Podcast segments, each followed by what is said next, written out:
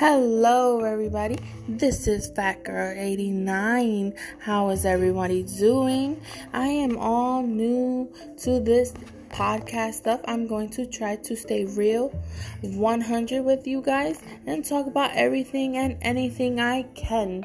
So, thank you so much for being patient. Let's do this together. Come one, come all. Thank you.